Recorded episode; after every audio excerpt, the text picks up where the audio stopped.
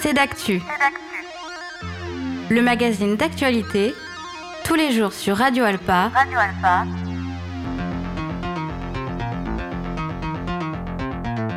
Présenté par Robin Hulin.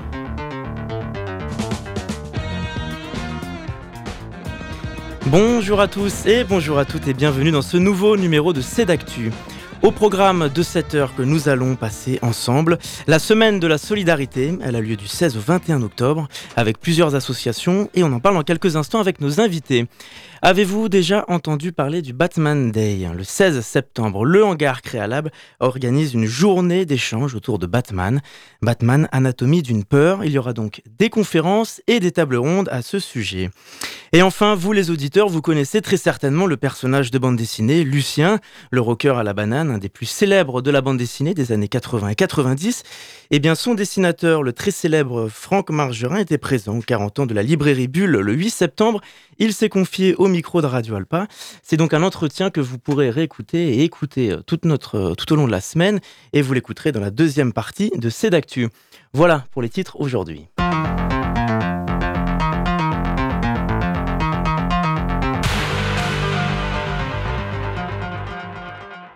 Pour commencer cette émission, parlons de la semaine de la solidarité au mois d'octobre. Sur notre antenne, je suis avec Clotilde Racine, responsable communication et animation des centres commerciaux au Shopping Le Mans. Bonjour. Bonjour Robin. Merci d'être avec nous. Je suis aussi avec Florence Corbin, référente RSE de l'hypermarché Auchan. Bonjour. Bonjour Robin. Merci d'être avec nous. Donc la semaine de la solidarité a lieu du 16 au 21 octobre et les galeries au shopping accueillent des associations qui viennent en aide aux personnes fragilisées principalement. Alors avant de parler de ce programme, de cet événement euh, plus en détail, quel est l'objectif euh, global de cette semaine euh, spéciale, Clotilde? L'objectif, en fait, c'est bah, accueillir au sein d'une galerie commerciale telle qu'au shopping, qui a quand même un très gros flux client, des associations pour leur donner une visibilité qu'ils n'auraient pas forcément dans d'autres lieux.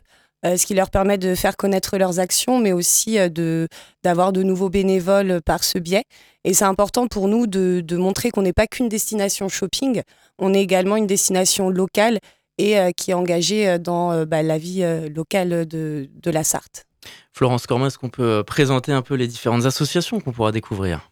Tout à fait. Donc cette année, donc 14 associations seront présentes dans la galerie marchande, donc des associations donc partenaires depuis longtemps comme les Jaspi par exemple, les petits doudous d'Aliénor ou les Super Diables 72, mais de nouvelles associations comme Alzheimer Sartre ou Épilepsie France Pôle 72 donc au total, c'est 14 associations qui euh, vont se relayer sur des emplacements euh, dans la galerie marchande où ils vont pouvoir euh, justement donc présenter leurs projets et en fonction de leur objectif, soit vendre des petits objets pour financer une action ou effectivement, comme le disait Clotilde, faire une demande de bénévoles.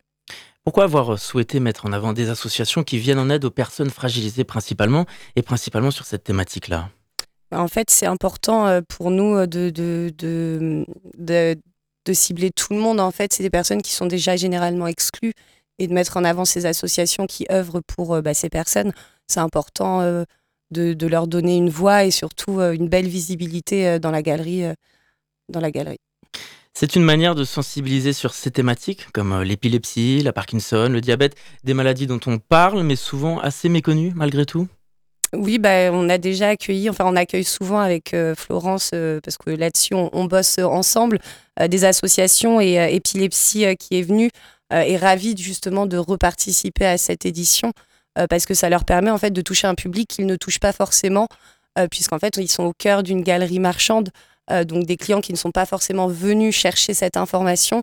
Et en fait, bah, Sébastien, euh, qui est le direct, enfin qui est le, oui, le directeur, euh, bah, c'était vraiment ravi et justement souhaitait renouveler cette opération parce qu'en fait, il touche un public qui est totalement différent et qui de base n'aurait peut-être pas été sensibilisé à, à leur cause. Justement, comment le lien se fait avec le public? Quelles sont les animations? Comment ça se passe concrètement? Bah, les associations ont en fait un stand et comme Florence le disait, elles ont possibilité de vendre ou non euh, et de proposer, enfin de mettre en avant leurs actions. Mmh. Et en fait, c'est nous, on va faire toute une action de communication, bien sûr, pour euh, bah, informer les clients. Mais ensuite, c'est vraiment les associations qui font cette semaine c'est eux les, les, stars, on va dire, de toute cette semaine. Nous, on n'intervient pas du tout. C'est eux qui ont toute la visibilité qui leur est accordée. Florence Corbin, l'objectif, c'est aussi d'aller chercher des nouveaux bénévoles, par exemple, de trouver des volontaires, d'aller un peu recruter, entre guillemets à l'heure où c'est compliqué pour les euh, associations Absolument. Bah, Aujourd'hui, c'est vraiment euh, un besoin, euh, on, le, sent de plus en plus. et donc, effectivement, la galerie marchande, c'est un, un lieu, comme le disait, bah, je ne vais pas répéter ce que dit Clotilde, mais c'est exactement ça. C'est 13 000 personnes qui peuvent, qui peuvent fréquenter la galerie sur une journée. Donc, c'est potentiellement une, bah, des personnes qui ne, qui ne, seraient pas informées par ce, par ce biais-là. Et, mais on, leur, on leur propose aussi, ils viennent avec leur, leurs outils et nous, on met à leur, à leur disposition bah, tout ce qu'il faut, donc tout ce qui est table, grille, chaise, enfin, on, leur met, on, on les met à l'aise pour que pendant cette semaine, ils soient vraiment chez eux. voilà. Vous êtes également mobilisé sur d'autres événements de ce type à l'année? Bah, on accueille régulièrement des collectes, que ce soit pour des produits d'hygiène ou alimentaires. Récemment, on a accueilli quatre petits jeunes qui avaient pour projet de partir euh, en Europe avec une 405, non une 205 pardon, et qui avaient en fait pour but justement de récolter des produits d'hygiène et scolaires pour ensuite les, reverser à des, dans des pays euh, euh, défavorisés. Et on accueille souvent les Restos du Cœur, le Secours Populaire également, la Cravate Solidaire aussi, avec qui on fait souvent des partenariats. Et en fait, c'est important pour nous Vraiment, euh, on est leader euh, comme centre euh, au shopping, a quand même une belle visibilité et c'est important d'offrir cette visibilité vraiment aux associations qui permettent en fait, enfin ça leur permet oui de toucher un flux de personnes qui en plus étaient là de base pour se divertir ou, faire du shopping et qui au final se retrouvent totalement intéressés par ces associations.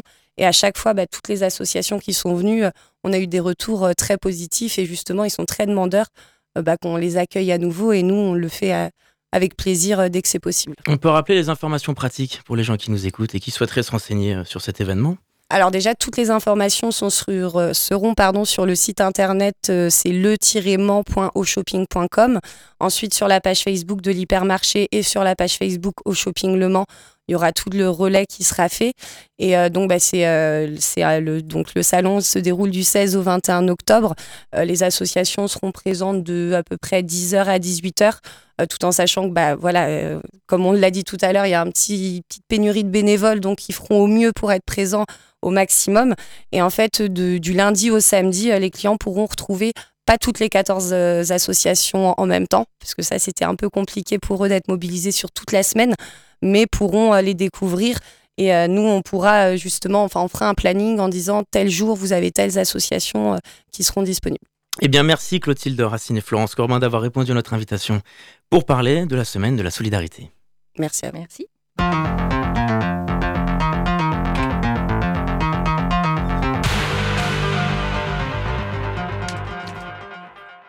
On poursuit notre émission avec notre deuxième entretien et nous allons parler d'un événement culturel autour de Batman. Avec nous sur notre antenne Maël Briand du Hangar Créalab. Bonjour. Bonjour Robin. Et l'artiste Simon Farou de l'Argonaute Tattoo. Bonjour. Bonjour Robin. Merci d'avoir répondu à notre invitation. Alors le 16 septembre, le Hangar Créalab organise une journée consacrée à Batman dans le cadre de l'événement national du Batman Day. Batman, Anatomie d'une peur. C'est en partenariat avec la librairie L'Intrépide et le soutien du Urban Comics. Simon Charroux, vous proposez une exposition euh, personnelle de votre travail à l'encre de Chine sur ce personnage. Alors avant de parler de tout ça en détail, Maël Briand, est-ce que vous pouvez déjà nous présenter l'objectif de cet événement? Alors, euh, comme vous l'avez rappelé, effectivement, c'est un événement qui, est, euh, qui s'inscrit dans les actions culturelles du Hangar Créalab, hein, qui est donc situé à 43 rue d'Alger, au Mans, sur la place d'Alger. Euh, il s'agit en fait d'une exposition personnelle de Simon Farou, qui est résident, à qui on laissera la parole pour, pour présenter euh, son, travail.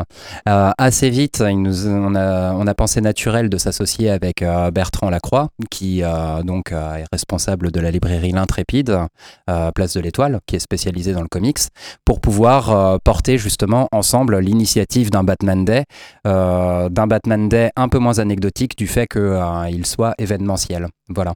Je rappelle peut-être le principe du Batman Day. Oui, absolument. exactement. Le Batman Day euh, se déroule donc chaque année. Il s'agit d'une forme d'anniversaire du personnage qui a été créé par euh, Bob Kane en 1939. Urban Comics, euh, qui dispose des droits DC Comics, donc qui est l'éditeur des Batman aujourd'hui, réalise une BD, généralement un, exemplaire en tirage limité en noir et blanc. Et en fait, sur le jour du Batman Day, qui est initialement une opération commerciale, pour deux exemplaires d'une BD Urban Comics achetés, vous pouvez repartir avec cet exemplaire à tirage limité. Voilà. Donc Bertrand Lacroix, vu qu'il décline le Batman Day depuis plusieurs années, puisqu'il est proche euh, du hangar par ailleurs, euh, on a trouvé naturel de s'associer autour du travail personnel de, euh, Simon pour pouvoir augmenter justement cette offre de rayonnement. Et puis avant de parler du travail de Simon Farou, on va parler un peu du programme, puisqu'il y aura des tables rondes et des conférences également. Siegfried Wurtz est chercheur en littérature, comparé et auteur de Qui est le Chevalier Noir? Batman à travers les âges notamment. Oui, tout à fait. Et puis ça, permet en même temps de, euh, de, démontrer combien le hangar est une, euh, pépinière euh, pleine de talent. Parce que en soi, Siegfried Wurtz, qui est un des spécialistes français du Batman, nous fait l'honneur d'être présent sur une table ronde qui portera notamment sur la révolution graphique induite par Frank Miller dans, dans son travail autour du Chevalier Noir. Pour les auditeurs qui connaissent un peu Batman, le travail de Frank Miller au début des années 90, c'est une révolution. Hein pour le Batman. C'est un Batman qui est, euh, qui est fatigué, qui est âgé, qui est sur le retour, qui est aussi, euh, qui est aussi plus travaillé par ses, euh, par ses émotions, dont la santé mentale est déjà affaiblie, et tout ça se ressent dans le trait. C'est ce dont Siegfried Wurtz, du coup, effectivement, chercheur en littérature comparée, viendra parler. Mais Siegfried Wurtz, qui plus est, sort un ouvrage qui s'appelle V pour Vertigo, un autre label de DC Comics. V pour Vertigo, L'ouvrage, lui, sera disponible aussi au hangar, puisque de fait, le hangar héberge l'éditeur de Siegfried Wurtz aujourd'hui, à travers les éditions du Donc on pourra trouver tout ça. On pourra trouver tout ça. On va se tourner vers le travail de Simon Charroux. Vous êtes artiste plasticien, également pour l'Argonaute Tattoo, et vous présentez une exposition personnelle à l'encre de Chine autour de ce personnage. Est-ce que vous pouvez présenter aux auditeurs ce qu'on pourra découvrir de votre travail samedi? Alors, ce qu'on pourra découvrir de mon travail, c'est euh, une grande quantité de dessins, euh, on va dire plutôt peinture, effectivement, à l'encre de Chine, sur un process assez simple. C'est un format euh, en général A4 et euh, c'est uniquement, euh, j'ai un pinceau, un pot d'encre de Chine, un pot d'eau et après, je décline, on va dire, toutes les facettes du Batman qui collent avec ce que vient de dire Maël, en fait, ce qui est à partir du moment où Batman a été présenté et, et peut-être même, je veux dire, les super-héros ou les super-vilains en tout genre ont été présentés avec des facettes plus complexes euh, ce qui m'intéressait, en fait, c'était de travailler autour du, personnage. Euh, le personnage de Batman étant euh, assez aidant pour travailler l'encre de Chine, vu la, tenue du personnage, quoi, la cape noire, tout est noir, l'ambiance est noire, qui est, plutôt un domaine qui me plaît beaucoup, notamment avec la pratique du tatouage aussi. Euh, je suis aussi intéressé par euh, la culture euh, japonaise, asiatique, de manière plus large, avec la peinture aussi à l'encre de Chine. Donc voilà, tout ça collait pas trop mal. et ça, ça, rentrait dans mes cordes. Et oui, donc le, truc, c'était ça. C'était d'explorer un peu le, le personnage sous diverses facettes. Non pas genre que le super-héros super fort, le Batman étant en plus pas quelqu'un avec des super pouvoirs, mais un être humain avec plutôt des gadgets. Et là, ce qui m'intéressait plus, c'était justement la complexité de ses sentiments, ses émotions, la peur, la folie, toutes les, les limites que ce type de personnage rencontre en fait. Parce que l'encre de Chine, c'est une matière euh, difficile à manier également. De quelle manière ce personnage est inspirant euh, dans l'art et notamment la gestion de la couleur noire, selon vous? Euh, Sans vous piéger, évidemment. Non, je pense que juste le son, en fait, sa, tenue est, est, très inspirante. Le, ça mélangé au traumatisme du personnage donne quelque chose de très inspirant. Euh, moi, j'aime bien les, choses un peu euh, complexes, torturées, euh, et en même temps, il faut qu'elle se soit à la fois simple et efficace. D'où aussi la grande quantité de dessins produits, parce qu'il y a environ 500, 600 dessins de produits. Et à chaque fois, mes dessins doivent être réalisés assez instinctivement. je les produis un peu à la chaîne c'est euh, quelque chose d'assez brut. Quoi. Ça doit se réaliser en une à deux minutes, euh, ça doit être assez simple. Et en même temps, ça doit être assez brut et efficace. c'est ce que je pense aussi qui résume pas mal le côté Batman. Maël Briand, pourquoi est-ce qu'il est inspirant selon vous ce personnage et qu'on peut aussi le mettre en parallèle avec notre société? Eh bien justement, ça va être euh, tout le sujet des, tables rondes et des conférences, parce que là, on a présenté la conférence de Siegfried Furz euh, qui, lui portera sur la révolution graphique et donc du coup la révolution aussi euh, que cela conduit sur, le, sur la tonalité en fait du Batman. à la fin de l'âge d'or des, super-héros, comme l'a, comme dit Simon. Par ailleurs, il y a une autre table ronde qui, qui, elle, portera sur les affres et les peurs et les craintes qui sont en fait ultra structurantes de tous les récits et de tous les arcs narratifs euh, du Batman. Euh, le Batman arrive en contrepoids d'une ville qui est une ville qui est en train de s'effondrer sur elle-même. C'est-à-dire que sans Gotham, sans sa crasse, sans le mal qui la ronge, il n'y a pas l'assassinat des parents, euh, donc Thomas Wayne et, sa femme, et donc il n'y a pas de, il n'y a pas de désir de vengeance. Il n'y a pas finalement le Batman qui apparaît comme contrepoids de quelque chose qui est absolument mauvais par essence. Et justement, cette ville, cette urbanité, cet urbanisme toujours plus sombre, cette mise en abîme justement de la ville new-yorkaise, ce sera tout le sujet euh, qui sera exploré par, euh, par Justine Marzac, qui est donc anthropologue, et qui, elle, a écrit une petite anthropologie de l'homme chauve-souris il y a quelques années. Elle interviendra notamment sur ce personnage qui est extrêmement complexe, mais qui n'est pas soumis aux évolutions depuis les débuts du récit, c'est-à-dire la ville de Gotham c'est elle qui n'évolue pas. C'est elle qui structure, euh, qui structure toutes les peurs, les craintes et la peur dont il fait, euh, dont il est pétri. Il est pétri de ses, euh, de, ses peurs et de ses craintes, pétri de ses traumatismes. Mais il s'enferme aussi dans, dans ça, c'est-à-dire que le premier des gadgets qu'il utilise, pour reprendre le terme de Simon, c'est cette peur, cette peur qu'il exprime. C'est en ça qu'il est passionnant. Parce que si ce personnage est si emblématique, est-ce que c'est aussi parce qu'il est entouré d'autres personnages assez emblématique et incroyable comme le Joker. Est-ce que c'est quelque chose que vous allez aborder? Eh bien justement sur la chronologie, c'est-à-dire que euh, Gotham apparaît, Gotham, euh, Gotham se morfond, Gotham s'écrase, s'effondre, arrive le Batman en contrepoids. Batman ne faisant pas le poids finalement pour régler les problèmes du quotidien, parce que c'est aussi un récit de l'impuissance. C'est-à-dire qu'à partir du moment où il n'y a pas de mal radical à corriger, comme le Joker par exemple, euh, euh, des, des, problèmes, c'est ça, extrêmement radicaux qui se posent en fait à chacun. S'il n'y a pas ça, s'il n'y a pas cette radicalité finalement du mal, il est absolument impuissant. Donc on reviendra sur certains textes qui justement euh, remet ce Batman dans cette, dans, cette capacité d'homme à ne pas pouvoir régler les choses, notamment un texte qui, qui moi, m'avait beaucoup marqué à l'époque, c'est Des cris dans la nuit, qui traite justement de la maltraitance infantile. Parce qu'au-delà du, personnage du Joker, est-ce qu'il n'y a pas aussi une métaphore d'un personnage dont on, on, ne peut pas se débarrasser, mais dont on ne peut pas se passer parfois aussi? Est-ce qu'on peut lire entre les lignes, selon vous, au travers de cette histoire et ce personnage emblématique? Hmm.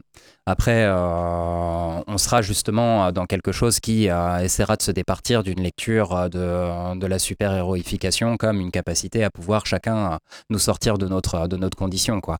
Mais par contre, c'est bien de voir comment est-ce que euh, ça rénove les mythes finalement. Donc je ne sais pas si on peut se départir, parce que la question que, que vous posez finalement, c'est est-ce que l'on peut se départir des mythes? Et ça, franchement, c'est une question qui est absolument passionnante. Mais qu'il faudra encore explorer. C'est pourquoi nous, on invite toutes les personnes qui souhaitent voir le travail euh, absolument inspirant euh, de, Simon, qui veulent venir euh, participer à cette, à cette anatomie d'une peur, précisément, à nous rejoindre samedi après-midi. Et alors pour terminer, est-ce qu'on peut présenter aux auditeurs et rappeler un peu ce qu'est le hangar Créalab à l'année et vos projets? Eh ben, Bien sûr, mais là, je vais laisser la parole à Simon. Absolument. Puisqu'ils viennent souvent sur notre antenne aussi. On a beaucoup d'intervenants du hangar Créalab. Ben, on espère être plus nombreux encore.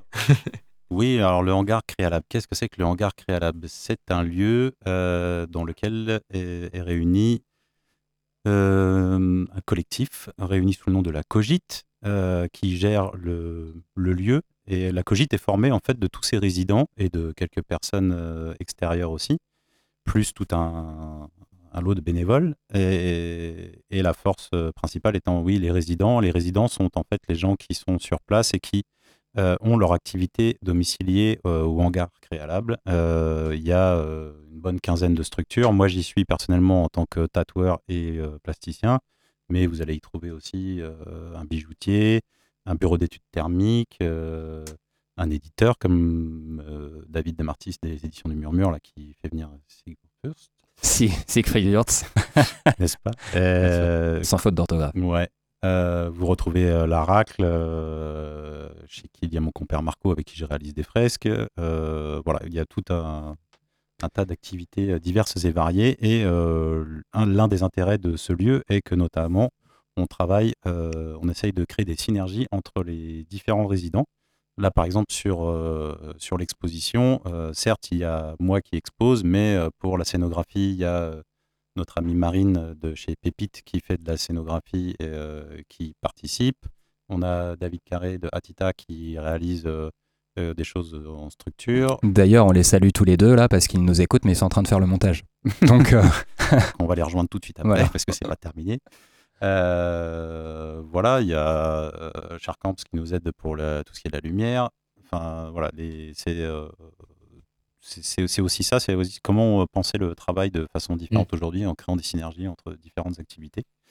Et le hangar Créalab, c'est aussi du coup un lieu de vie maintenant culturel depuis à peu près un an, depuis qu'on a obtenu le RP et qu'on peut accueillir du public. Donc c'est des événements comme là, l'exposition et et les conférences. C'était euh, les événements type Cours le plaisir qui ont été gérés par l'équipe du Hangar Créalab aussi pour faire des apéros after work et DJ qui étaient plutôt sympathiques. Et puis, c'est tout un tas de choses à venir encore. Il y a un événement donc samedi pour le Batman Day, mais il y a un événement le samedi suivant pour la French Design Week. Il y aura l'expo de Tian le mois d'après. Enfin bon, voilà, c'est tout un, toute une vie. Et bien justement, est-ce qu'on peut rappeler les informations pratiques pour le, 16 et cette journée Batman? Alors oui, bien sûr, je vais juste euh, rajouter quelque chose pour saluer nos copains de l'Aracle qui réalisent en partenariat avec, euh, avec Simon euh, des sérigraphies que vous pourrez acquérir sur place, des sérigraphies mémoire justement de, de, ce Batman Day un peu, un peu unique en son genre. donc pour pouvoir participer, c'est au Hangar Créalab à partir de 14h le samedi 16 septembre. 43 rue d'Alger, 72 000 Le Mans.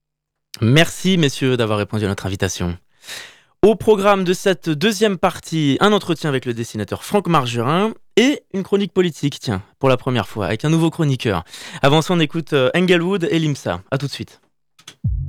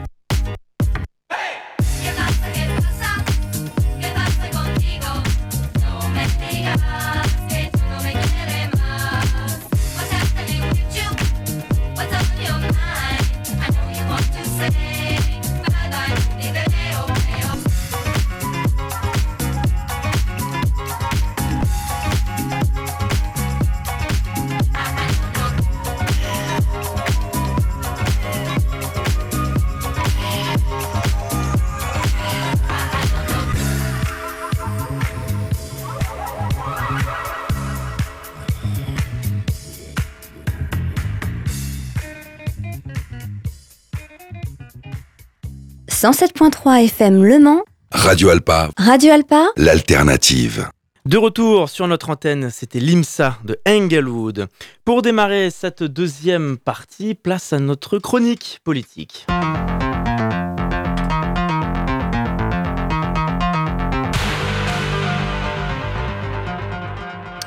Nouvelle chronique dans C'est d'actu, nouveau chroniqueur, les auditeurs le connaissent bien puisqu'il est l'animateur de la percée de l'histoire toutes les semaines. Bonjour Simon Péverelli. Bonjour Robin Hulin, journaliste de Radio Alpa. toutes les semaines vous venez sur notre antenne pour une chronique politique. Vous partez d'un fait et d'un sujet d'actu politique et vous le décryptez et l'expliquez aux auditeurs. Et cette semaine, votre chronique s'intitule une pour tous et tous contre elle. Exactement. J'ai 69 ans, membre du Parti socialiste. J'ai été candidate aux élections présidentielles en 2007, dans lesquelles je suis arrivé au second tour face à Nicolas Sarkozy. J'ai été ministre de l'Environnement sous François Hollande et je suis aujourd'hui chroniqueuse chez Cyril Hanouna. Je suis, je suis. Ségolène Royal. Eh bien joué, Robin. Comme vous l'avez deviné aujourd'hui, pour cette première chronique d'actu politique, je souhaitais revenir sur un feuilleton qui a beaucoup agité les médias, la potentielle candidature de Ségolène Royal aux élections européennes pour mener une liste rassemblant la gauche.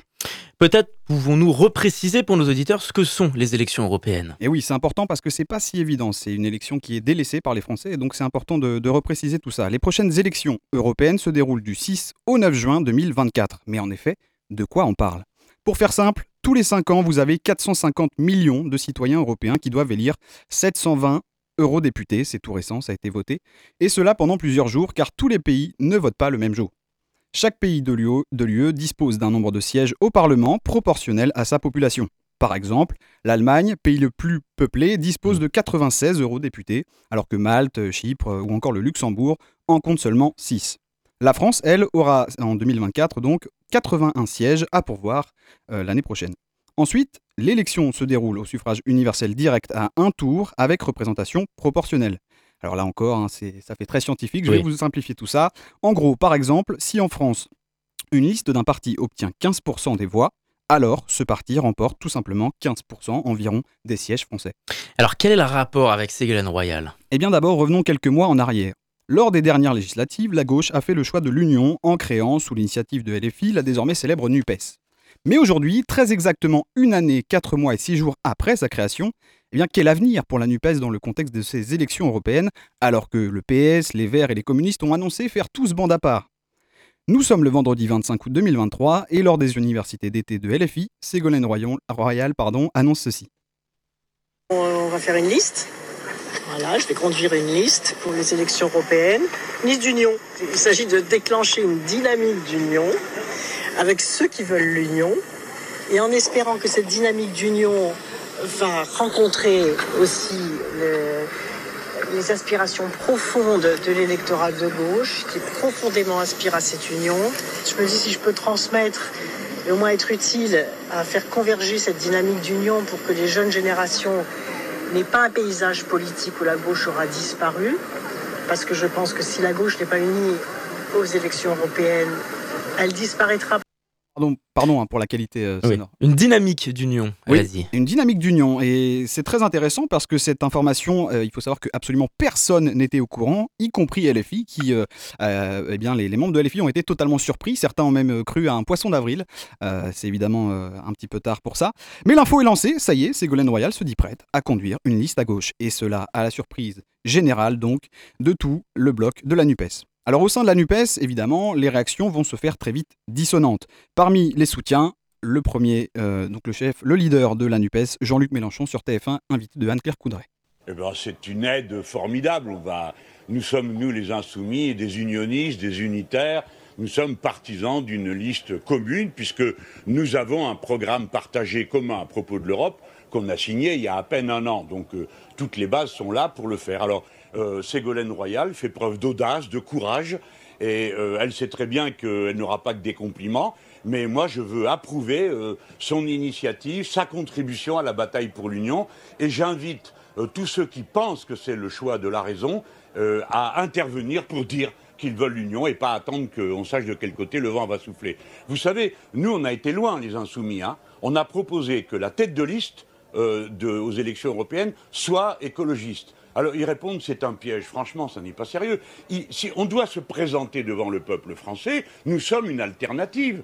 Et quand on regarde des sondages, ils nous disent que si nous sommes ensemble, on a une bonne chance d'arriver en tête de l'élection. Alors c'est très intéressant parce que là on entend clairement que euh, euh, Jean-Luc Mélenchon annonce et redit que les écologistes ont refusé et que donc eh bien Ségolène Royal se retrouve finalement un petit peu comme la solution pour rassembler la gauche.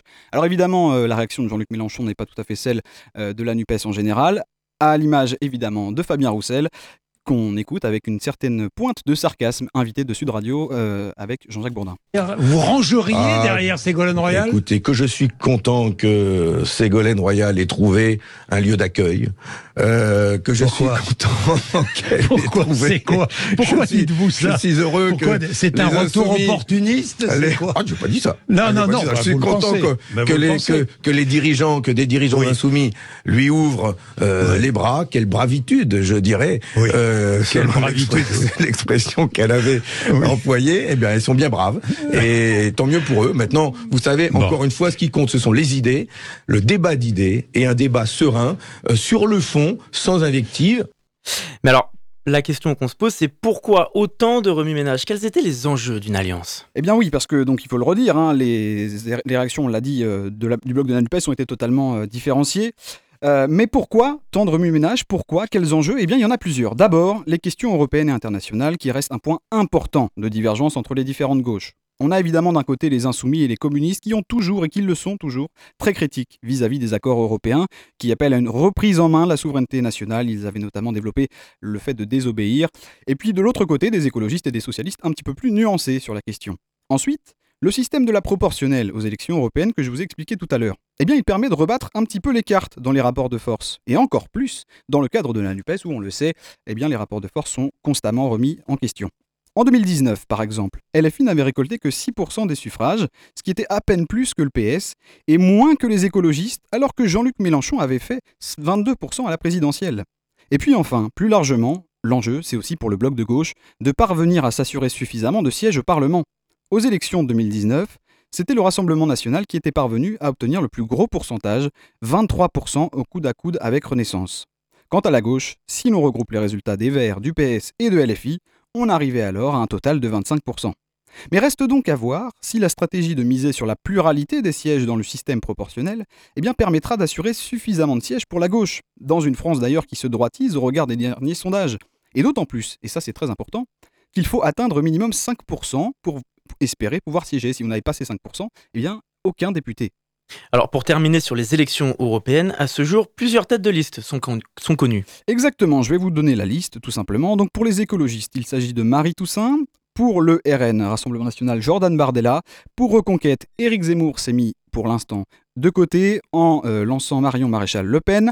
Pour le Parti communiste, c'est le jeune Léon Desfontaines. Chez LFI, ce sera visiblement Manon Aubry. Et puis enfin, le Parti socialiste fera voter ses militants le 5 octobre pour élire leur liste. On notera donc l'absence définitive de Ségolène Royal qui n'est donc a priori officiellement plus de la partie. Attention, elle n'en restera pas moins dans la lumière, car elle officiera évidemment, vous le savez depuis la rentrée, en tant que chroniqueuse politique de Cyril Hanouna. Reste donc à voir si Ségolène Royal sera saisie de prochaines prétentions politiques, elle qui cherche à y revenir depuis 2017. Eh bien merci Simon Peverelli. On vous retrouve la semaine prochaine, même lieu, même heure sur notre antenne pour parler d'une autre actu, d'un autre fait politique.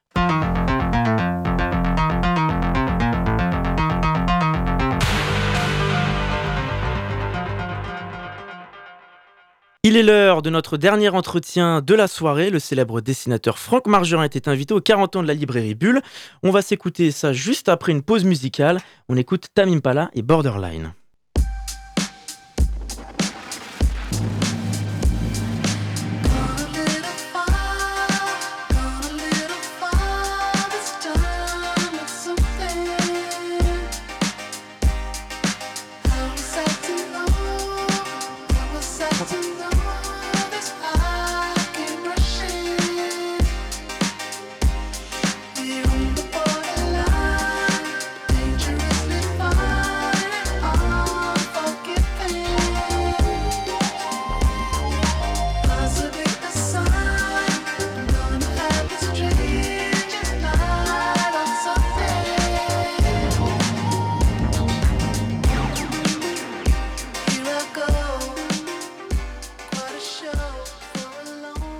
107.3 FM Le Mans. Radio Alpa. Radio Alpa. L'alternative. Voilà, nous sommes de retour euh, dans la dernière partie de d'actu. On écoutait euh, Borderline et Tamim Pala. Et on va tout de suite euh, découvrir l'entretien enregistré avec le dessinateur Franck Margerin. Il était invité aux 40 ans de la librairie Bulle. Il s'est confié au micro de Radio Alpa pour un entretien où il est revenu sur plusieurs sujets de sa carrière, ses personnages et son regard sur la bande dessinée d'aujourd'hui. Franck Margerin, bonjour. Bonjour. Merci beaucoup d'être avec nous. Vous êtes euh, le dessinateur et le créateur du très célèbre personnage Lucien, rocker à la banane, entre autres, hein, puisqu'il y a après eu euh, l'insupportable Manu, il y a même eu euh, Momo le coursier, souvent entouré Lucien de ses compères, Ricky, Gilou. Alors il est parfois euh, maladroit, distrait, euh, casse-cou, il est un peu malchanceux aussi, mais c'est un personnage assez attachant. Et vous êtes à Bulle aujourd'hui pour célébrer les 40 ans de cette librairie. Vous avez illustré la nouvelle bière de Bulle, puisqu'il y a eu plusieurs bières cette année, illustrées et dessinées par de célèbres auteurs. Et cette fois-ci, c'est votre tour. Est-ce que vous pouvez nous présenter un peu ce thème? Comment vous avez choisi de l'illustrer, cette bière? Bah, En fait, euh, c'est simple, j'ai dessiné mes deux personnages, Lucien et son copain Ricky, sur des piles de bouquins, puisque bon, cette opération, bien sûr, euh, tourne autour de la, librairie de, Samuel. Donc euh, il fallait qu'on retrouve les BD. Et puis voilà, la bière est à la fête, donc il fallait aussi qu'on voit la bière. Donc euh, ça m'a paru évident. Je n'ai même pas fait preuve d'originalité là-dessus, mais voilà, les ferries sont vautrés sur des, des, piles de bouquins en train de boire de la bière. L'histoire de Lucien, elle démarre en 1979 dans la revue Métal Hurlant. Est-ce que vous pouvez nous raconter un peu la genèse de ce personnage? Oui, parce qu'en fait, au départ, euh, Métal Hurlant est un journal de science-fiction.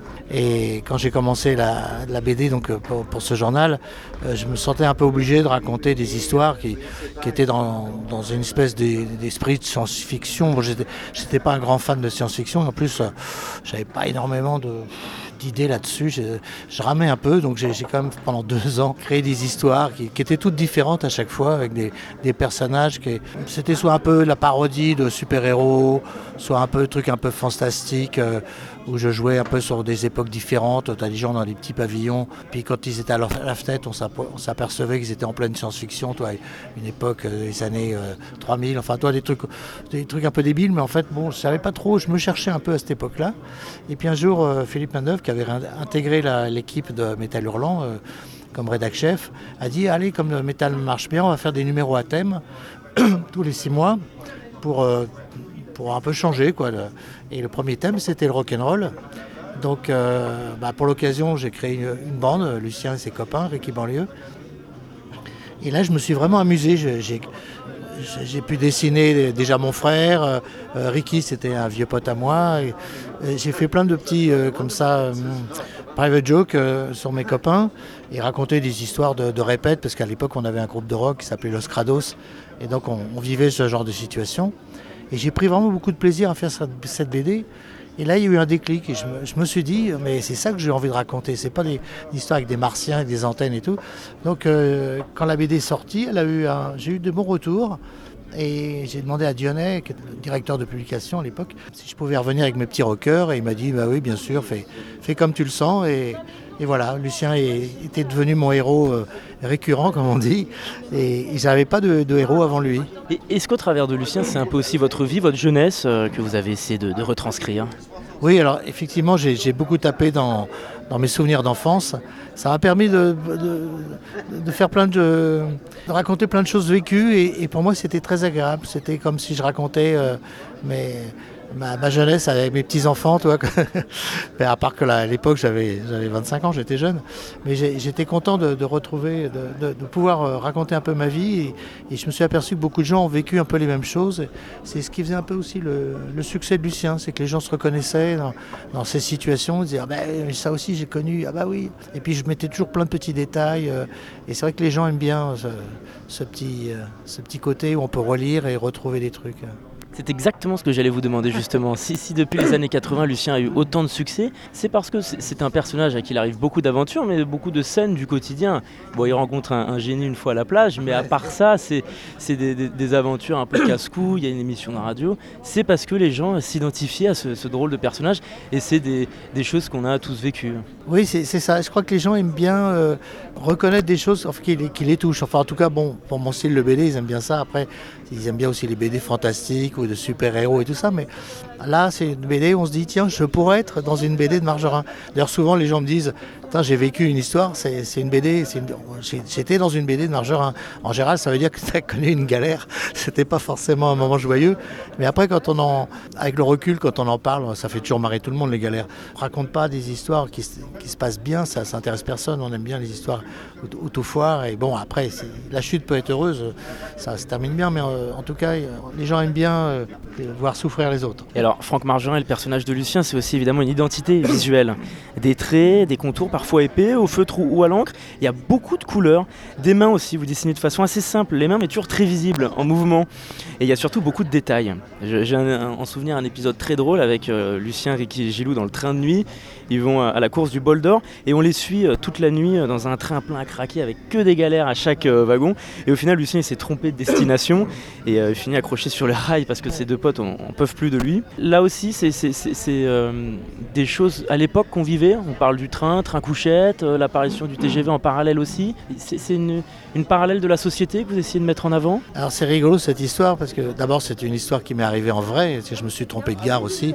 J'allais au Castellet voir un copain courir et puis euh, à l'époque il n'y avait pas internet donc on allait voir une dame à la gare au guichet pour lui demander de prendre des trains. Et quand elle a entendu le mot Castellet, je lui ai dit voilà, je veux faire une course au Castellet, est-ce qu'il y a une, gare pas trop loin Elle a regardé dans toutes les gares de France, un gros bouquin, et il y avait un petit village dans les Pyrénées qui s'appelait le Castellet, et elle m'a prit des billets pour ça. Donc euh, voilà, j'ai fait, vivre la même chose à Lucien. Et c'est vrai que quand je relis cette histoire, je me dis qu'il y a plein plein de choses qui ont, changé, qui ont disparu. Les trains couchettes, j'ai l'impression que ça n'existe plus maintenant. Euh, il y a un moment, euh, ils ont tous des valises avec les poignées. Euh.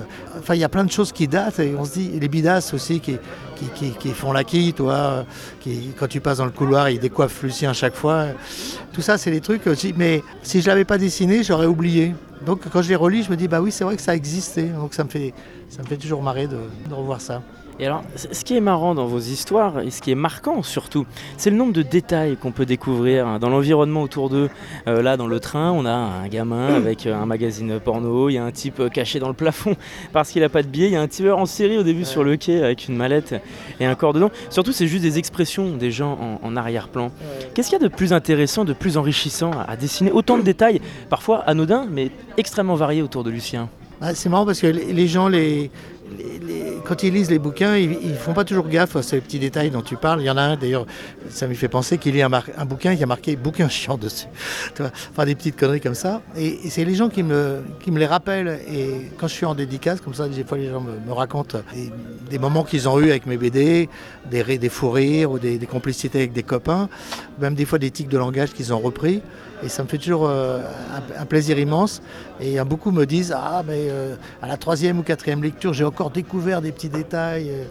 Euh, et ouais, c'est un peu mon fond de commerce. Et moi, quand j'étais gamin, j'adorais, euh, par exemple, les affiches de Dubou, euh, grandes affiches comme ça avec des personnages, des, petits gringalets, des grosses bonnes femmes. Et il y avait toujours des tas de petits détails. Et j'ai toujours aimé ça. Donc, euh, c'était aussi, quand j'ai commencé la BD, une façon un peu de, faire passer mon dessin qui n'était pas très habile. Parce que je commençais, je, travaillais à la plume, ça accrochait le papier, c'était pas très souple dans mon trait. Donc du coup, en faisant plein de petits détails partout, ça noyait un peu le poisson. Je dis bon bah les personnages sont moches, mais au moins dans les décors, il y a plein de petits trucs sympas. enfin voilà, c'était un petit peu ça au départ. Et puis finalement, j'ai continué euh, ces petits détails parce que les gens me les réclamaient. Euh. En tout cas, on rigole pas mal quand on, lit Lucien. Vous, vous vous marrez quand vous dessinez? Alors dire que je me marre, non, parce que d'abord ce serait très prétentieux. Mais non, c'est simplement j'ai ce qu'on appelle une, une petite jubilation interne, intérieure, c'est-à-dire que j'ai un sourire et je m'amuse à, les. J'adore les dialogues. Donc mes personnages, je les ai dessinés. Et mon grand plaisir, c'est après de balancer les vannes. Alors, les, situations, tout ça, elles sont campées un petit peu avant. Euh, je sais un peu de quoi ils vont parler, euh, ce qui va leur arriver, la chute et tout. Mais je ne sais pas trop ce qu'ils vont se dire. Et c'est un petit moment de plaisir euh, quand ils commencent à, voilà, à causer, à la vanne. Tu sais, le mec, par exemple, il va à la piscine, il a une montre, sa montre tombe par terre. Ah, merde alors, euh, il, dit euh, merde, euh, elle était étanche mais pas incassable. Alors, évidemment, elle est cassée, toi. Il me dit merde, je me suis bien fait avoir encore genre 10, francs foutus. C'était une montre à 10 francs, on doute bien qu'elle n'est pas incassable, enfin c'est une merde. Enfin, il y a des petits détails comme ça. Bon, c'est pas spécialement drôle, mais enfin, ça fait partie de toute une, série de, dialogues. Et les gens, des fois, ils me disent Ah ouais, je me souviens de, tel, dialogue, parce que c'est rentré dans ma mémoire et c'est un truc que je ressors souvent. Par exemple, à Noël, ça va faire du bordel dans d'ordures. C'est un truc qui, leur, qui ressort à chaque fois qu'on leur file un cadeau pourri, quoi. Ils disent, tiens, ça. Ou alors on dirait que c'est le chat qui l'a cassé. Parce que dans les albums de Lucien, on suit aussi un peu euh, d'autres personnages. Parfois, par exemple, il y a un épisode avec le petit Louis. Donc c'est un, jeune ado à peine qui va à l'école avec son grand frère et il se retrouve euh, confronté partout dans la rue à tout ce qui touche de près ou de loin à la sexualité. D'abord il y a ses parents dans la chambre d'à côté, il voit les sex shops, il y a les prostituées, il y a les personnes trans et les homosexuels qui croisent dans la rue avec son frère et ils en parlent tous les deux sans aucun tabou, sans jamais que ça les choque. Et au final il arrive en cours avec sa maîtresse qui est tétanisée parce qu'elle doit leur donner leur premier cours d'éducation à la sexualité et elle sort des banalités, euh, les garçons euh, viennent pas des choux. C'est un peu une satire de l'époque que vous de mettre aussi en avant, de, se moquer un peu de, ce qui est un peu de caricatural autour de nous? Oui, moi je me moque, hein. oui, bien sûr. Là, je parle du retard qu'on a dans le cours d'éducation sexuelle aussi. oui, parce qu'elle leur annonce que les enfants euh, naissent euh, ni dans les choux ni dans les roses. Ça, tout le monde s'en doute. Non, c'est vrai que j'essaye de temps en temps de, moquer un peu de certaines situations, de certaines personnes, de cette espèce de côté absurde de la vie, euh, et puis de la bêtise de, certaines personnes, une certaine vulgarité, enfin tout ça, ça fait partie de la vie, mais c'est des personnages aussi que j'aime bien, c'est ce qu'on appelle, disons, le français moyen, avec tous ses défauts, euh, qui peut être euh, vraiment un beauf pas possible, mais qui en même temps, ce beauf, si c'est si ton, euh, ton voisin ou un, ou quelqu'un de la famille, toi, ça peut être le mari de ta sœur, tout ça, bah, tu le trouves sympa malgré tout, il va t'inviter à un barbecue, te payer une bière et puis tu vas passer un bon moment avec lui. Mais après, tu vas te dire quand même quel beauf, parce que sur certains, sur certains côtés, tu sais que c'est tu t'entendrais jamais avec lui, mais bon, il y a quand même, on n'est jamais tout bon, tout mauvais, quoi.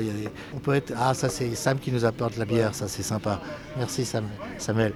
oui, parce qu'on est au lézard, il hein, faut que les auditeurs soient au courant. On, va parler d'un dernier épisode de Lucien, parce qu'il y en a beaucoup à passer en vue. C'est la radio, lui aussi s'est lancé dans la radio, dans la radio pirate euh, euh, dans les années 80. C'est un épisode très drôle parce qu'il est incapable de, de, démarrer son interview avec ses amis. Il y a des problèmes techniques partout. Est-ce que c'est une expérience que vous avez connue, Franck Margerin Le monde de la radio pirate et le monde de la radio asso? Oui, parce que j'ai créé Lucien en 79, donc les premières euh, radios libres, c'était après l'élection de, Mitterrand dans les années 80, euh, 82. Enfin, donc les, premières euh, radios pirates, bah, je les ai connues. Et comme je commençais à être un petit peu connu, j'étais souvent invité par, par, ces petites radios, parler de mon travail, tout ça, mais c'était très très amateur. Il y avait effectivement, ils passaient de la musique sur des pick-up. Donc il y avait des disques qui grattaient, qui, sautaient. Donc le mec avec son doigt, il poussait le bras, fait et puis ça continuait. Mais ça, ça passait en radio, toi. Enfin, il le croyait parce qu'on n'était pas toujours sûr que ça marchait. Il y a eu comme ça une fois une, émission, je ne sais plus quelle radio pirate c'était. Je passais vers 11h euh, du soir et ils disent Bon, alors euh, ça faisait déjà une demi-heure qu'ils m'interviewaient. On va faire gagner des albums euh, de Franck Margerin. Donc, quel est le nom de son héros le rocker avec la banane, son héros le, plus connu, voilà. le premier qui nous appelle gagnera une bande dessinée dédicacée. Et là, j'ai reçu un seul coup de fil. Alors, on a commencé à s'inquiéter. J'ai dit, c'est sûr que ton, ton émission, ça marche. Est-ce que, sûr que bien, tout est bien branché? ou alors que ça couvre autre chose que l'immeuble, parce que ça sauve avec le voisin du dessous qui, capte. Après, c'est pas le tout de, faire une radio libre, enfin une radio pirate, c'est qu'il faut que les gens aient la fréquence. Si tu sais pas, bah, tu vas écouter ta, radio préférée, RTL, euh, Europe 1, euh, France Inter, je sais quoi, mais tu vas pas écouter la fréquence pourrie euh, de cette petite radio. Toi. Donc, le trois quarts du temps, c'était de bouche à oreille, le copain du copain. Ah tiens, j'ai un ami qui a une radio pirate, tu devrais écouter. Mais je crois qu'à l'époque, s'il y avait 10 personnes qui écoutaient, ça devait être un maximum. Et eux, ils se faisaient une grosse parano. Il y en avait toujours un qui était à la fête en permanence pour voir s'il n'y avait pas un camion. C'est comme pendant la guerre avec le qui passait avec l'antenne qui tourne, du style on va tous euh, se faire saisir le matos et on va aller en prison. c'était assez folklore. En tout cas, tout ça c'était pour la jeunesse de Lucien et vous avez décidé de le faire revenir il y a, quelques années. Euh, Lucien, toujours la banane, le tome, euh, l'intégrale 3 justement, on peut le trouver. Avec des cheveux blancs cette fois-ci, avec euh, un peu plus de ventre. Pourquoi c'était intéressant pour vous de faire évoluer ce personnage qui aujourd'hui s'est posé à une situation familiale entre 50 et 60 ans? En fait, j'avais fait un petit break sur Lucien. Euh, je m'étais euh, intéressé à un personnage qui s'appelait Momo le coursier, qui un petit rebeu, des livreurs, voilà, enfin un coursier quoi, comme son nom l'indique, Momo le coursier. Et, voilà, et j'avais un peu oublié Lucien. Après, j'avais fait sur les dinos pour les humanos. Et, puis voilà, les années ont passé, et puis je me suis dit, oh, il faudrait que, que je rattaque Lucien. Puis après, je me suis dit, mais Lucien, il, appartient presque au passé maintenant. Ça fait tellement longtemps que je l'avais décroché. Euh, je me dis, j'ai l'impression de régresser ou de, me répéter, de refaire les mêmes choses. Et je me dis, il faudrait que je trouve un moyen de, renouveler mon, personnage sans l'arrêter. Alors je dis, bah, j'ai vieilli entre-temps, j'ai des choses à raconter, euh, de quinquagénaire, de père de famille. Et du coup, voilà, je dis, bah, je vais faire vieillir Lucien. Alors la première personne à qui j'en avais parlé m'a dit, mais t'es complètement fou, c'est impossible, ça se fait pas, on peut pas faire ça. Mais ça ne m'a pas découragé. Je dis, si, si, je vais le faire, je vais le faire. Et puis voilà, euh, Lucien est arrivé euh, dix ans plus tard avec une banane toute blanche. Je pouvais quand même pas lui faire perdre ses cheveux parce que c'est vraiment son identité. Alors par contre, je lui ai donné 30 kilos de plus, un peu comme ce que j'ai maintenant moi-même. Et voilà, donc Lucien est revenu avec une, banane blanche et un gros ventre. Mais dans sa tête, il a, encore 20 ans. Et c'est vrai que c'est un truc que les gens euh, qui sont jeunes ne, savent pas, c'est qu'on peut rester très jeune dans sa tête. En, apparence, que malheureusement, l'enveloppe vieillit. Donc euh, on peut être voûté, on peut avoir des rides, on peut les cheveux blancs, etc. Gros ventre. Mais on est toujours prêt à faire les mêmes conneries que quand on avait 20 ans. Si on peut les faire, hein, parce que des fois, le physique nous empêche. Mais, mais en tout cas, on est, on est toujours partant pour, les, pour, pour la rigolade. Et c'est ça qui est important. Quoi. Avec Manu l'insupportable et Momo le coursier, qu'est-ce qu'il y avait de différent dans ces personnages, dans ces histoires? Qu'est-ce que vous avez essayé de, mettre en avant? En fait, Manu, on m'avait demandé au départ de faire Lucien pour un dessin animé. Et euh, moi, j'adorais l'idée de faire Lucien en dessin animé, mais quand j'ai vu ce qu'il faisait, c'était une petite boîte qui s'appelait Jingle à l'époque, qui n'avait pas du tout de gros moyens, qui était vraiment. Ah, je dit, mais c'est vraiment pourri leur dessin animé. C'est pas terrible. Alors, je me dis, si je prends Lucien, ça risque de lui faire plus de tort qu'autre chose.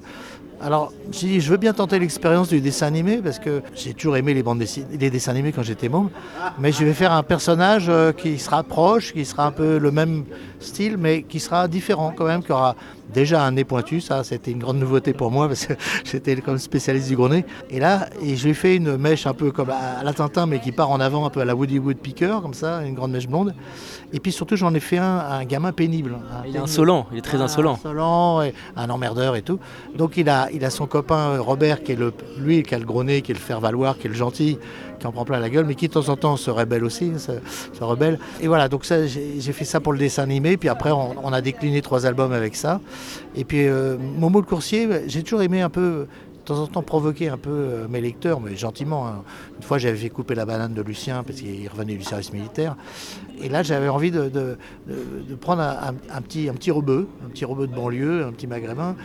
Mais avec Momo, je, parlais d'une autre banlieue. Et, puis avec son, métier de coursier, il pouvait aller partout. Donc je trouvais que c'était génial de, pouvoir euh, le, mettre en situation comme ça de décalage entre. Il peut aller chez les milliardaires, il est allé plusieurs fois dans des grands hôtels, les machins et tout comme ça. Même une fois d'ailleurs, il croit qu'il est invité alors que c'était pas, c'est pas lui, mais enfin bon, etc. Et, moi j'adorais ce personnage de Momo, et, mais il n'a pas eu le succès qu'a, eu Lucien. Et je le regrette un peu, mais c'est comme ça. Quel est votre regard plus concrètement sur l'évolution de la bande dessinée depuis 40 ans? C'est dur à dire parce que c'est vrai que j'en lis moins, j'en lis moins parce que j'en ai lu beaucoup, et puis quand j'étais gamin, c'était ma passion, je passais mon temps à lire la BD. Après, quand on fait ton métier, tu la vois un peu différemment, forcément. J'ai eu beaucoup de services de presse, j'ai eu beaucoup de tous mes copains qui m'offrent mes BD et tout ça qui m'offrent leur BD. Donc euh, au bout d'un moment, il y a une, petite saturation, donc j'en lis quand même beaucoup moins. Et c'est vrai qu'il y a des BD euh, qui sont destinés vraiment à un public jeune. Euh, là, j'ai un peu plus de mal parce que c'est plutôt des mangas et c'est pas ma culture, donc je ne vais pas faire d'un jugement sur des choses que je connais pas bien, comme le manga. Par contre, c'est vrai que le roman graphique, il y a des choses que, j'apprécie particulièrement. Par exemple, l'Arabe du futur, j'ai adoré. J'ai acheté les six albums, j'avais même offert à ma, ma, compagne qui est chilienne en version espagnole. Dans le monde entier. Et il y a comme ça, de, temps en temps, j'ai des coups de cœur pour des, jeunes auteurs qui. Bon, maintenant, Ryan n'est plus un jeune auteur, mais on découvre toujours quand même des, choses étonnantes et, ça me rassure sur l'avenir. Mais c'est vrai qu'il y a tellement de production là, c'est difficile de suivre, hein, franchement. Je suis un peu largué. Merci beaucoup Samuel et merci infiniment Franck Margerin. Ouais, surprise. je, voudrais juste ajouter un petit peu effectivement sur le, le marché de la BD qui a quand même énormément évolué. C'est vrai que maintenant on n'a plus cette liberté qu'on avait. On a, le métier s'est un peu durci. Euh, il n'y a plus de magazines ou très peu. Il y a de plus en plus d'auteurs qui maintenant sont dans la précarité les, libraires ne, peuvent plus garder le stock comme autrefois pendant des années. Ils gardent les, nouveautés, mais après ça, tourne, ça tourne. Et, c'est vrai que pour un jeune auteur maintenant, il faut vraiment il euh, faut s'accrocher. Hein. Euh, nous, on était tous passionnés. De toute façon, on savait que ce n'était pas un métier facile, mais on avait une telle liberté, c'était un, tel bonheur de dessiner tout ça, qu'on oubliait tout le reste. Mais maintenant, je, pense que pour un, jeune auteur, c'est beaucoup plus difficile. En tout cas, effectivement, la création, malgré tout, reste là. Et pour s'enrichir, on va à la librairie Bulle emblématique du Mans. Merci messieurs. Lucien, l'intégrale, les trois tomes sont disponibles en librairie partout. Et surtout, venez à la librairie Bulle découvrir la nouvelle bière illustrée par Franck Majurin, produite par la brasserie 72 et la librairie Bulle qui fête ses 40 ans. Et puis encore le volume 3 du journal hein, qui retrace l'histoire 2003-2013. Merci encore messieurs. Merci à toi. C'est un entretien que vous pourrez réécouter en entier cette semaine sur notre antenne. Et c'est la fin de cette émission. Vous pouvez la retrouver en podcast sur Radio Alpa et les plateformes d'écoute. Et puis ce jeudi à 18h, je vous retrouve pour Place au débat. Nous parlerons de la vie dans les quartiers, des récentes émeutes et du travail des acteurs sur le terrain.